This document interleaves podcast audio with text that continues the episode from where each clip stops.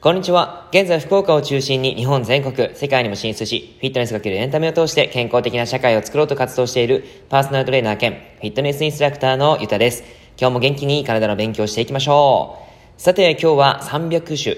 超重要なミネラル、マグネシウム、みんな絶対に必要だから取ってっていう内容です。皆さんマグネシウムっていうのはご存知でしょうか？結構ですね、このマグネシウムってすごい大切なんですけど、それについて知らないよっていう方が本当に多いかなと思ったんで、ちょっとこれについてお話をしていこうかなっていうふうに思います。え、300種類以上、酵素反応に関わるマグネシウムということですね。えー、マグネシウム意識して取ってますか？成人の体っていうのは、およそ 25g のマグネシウムを含有しています。そのうち、50から60%のマグネシウムっていうのは骨になります。残りの大半は軟部組織って言って筋肉とか筋膜、腱、人体、皮膚とかにあります。あとは血中にも存在するんですけども、実はこのマグネシウムですね、えー、皆さん本当に足りなくなってるんで、ぜひ取ってほしいなって思うんですが、このマグネシウムはどんな働きがあるかっていうと、タンパク質の構成、いわゆる筋肉を作るにはとても重要な物質ですし、あとは神経伝達の制御ということで、結構緊張しやすい方とかいますかね。あの、緊張しやすい方だと、このマグネシウムが不足している方が多かったりします。なので、このマグネシウムをしっかりと取ってあげると、緊張しやすい状態が緩和されたりするわけですね。あとは、心臓の機能維持。やっぱり心臓っていうのはずっと動き続けてますから、その心臓の機能をちゃんと良い状態を保つことがとても重要なんですね。はい。あとは筋収縮。筋肉を収縮させたり、あとは弛緩させたり、そういったことをしてくれるのもマグネシウムです。あとは血圧ですね。えー、血圧高い方、これマグネシウム取った方が非常にいいです。血圧を調整してくれるっていう作用があるんですね。はい。まあ、いろいろと言葉だけでお話ししちゃうとなかなかね、難しかったりするんですが、マグネシウムっていうのが不足してしまうとどういうふうな状態になるかっていうと、心疾患になったりとか、便秘とか、片頭痛、ある方いますかね。えー、あとは喘息、痙攣、糖尿病、夜中に足がつる、なんてこともあります。まあ、これだけお話ししていくと、とても重要な栄養素ということがご理解いただけるんじゃないかなって思いますが、まあ、つまり、体の健康には欠かせない栄養素なんですね。ただ、現代の日本人っていうのは深刻なマグネシウム不足を起こしている方が多いんです。なぜマグネシウム不足が起こってしまうかっていうと、日本の土というのは火山灰が降り積もった土地なので、もともとミネラルが少ないようですね。で、現代の日本ではストレス社会のためにマグネシウムが不足しているということで、マグネシウム不足に陥りやすいです。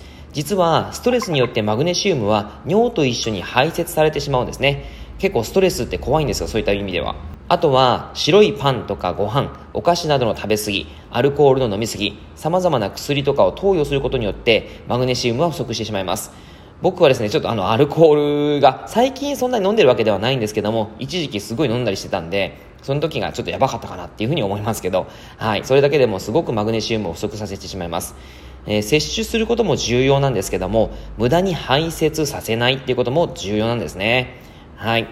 じゃあ、マグネシウムを何で取ったらいいかっていうと、まず前提にお話ししておくと、推奨の1日摂取量っていうのが、19歳から30歳までは男性が 400mg、女性は 310mg、えー、31歳以上になってくると男性は 420mg ちょっと増えるんですね。女性も 320mg になります。このくらいの量が必要ということなんですけどもじゃあどんなもので取れるのかということでマグネシウムが取れる食品は、例えば桜エビとかって皆さん食べられますかね、えー、100g ぐらいで 310mg 入っています。なので、まあ、桜エビを 100g 食べられるのであれば、あの、それを取っていただくと、それだけで基本的に女性はもう問題なくマグネシウムが取れるかなと思います。えー、男性はですね、それにプラスして、例えば玄米、これ 100g 食べると 110mg マグネシウムが入っています。あとは、オートミールで言うと、100g で 80mg のマグネシウムが入っています。あとはアーモンドですね。えー、80mg のマグネシウム。ほうれん草は 78mg。えー、カシューナッツは 74mg。あとはピーナッツも入っていて 63mg。あとは枝豆とかサバ。そういったことも 50mg ぐらいとか入っています。あとですね、他には水も入ってますよね。えー、あとにがりですね。えー、ネットとかでにがり買えるんですけども、お味噌汁とかににがりを2、3滴垂らしたりとかすると、それだけでもマグネシウムがしっかり 50mg ぐらいとか取れます。あとは、アサリとか、イクラ、コーヒー、入浴剤とかもマグネシウムが入っているのがあるので、それをしっかりと取っていただくと、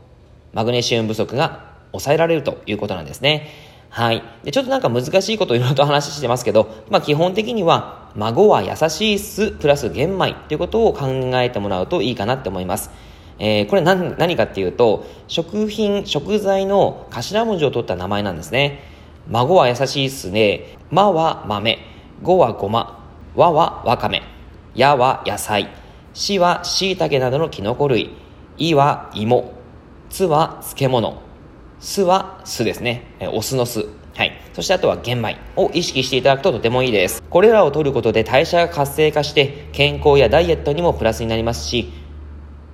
日々元気に過ごしていける一つのポイントになりますから、ぜひ毎日の食生活に取り入れていってみてください。以上になります。内容がいいなって思えたら周りの方にシェアしていただくととても嬉しいです。また、ニコちゃんマークやハートマーク、ねぎらいマークをしていただくと励みになります。今日もラジオを聴いてくださってありがとうございました。では、良い一日を。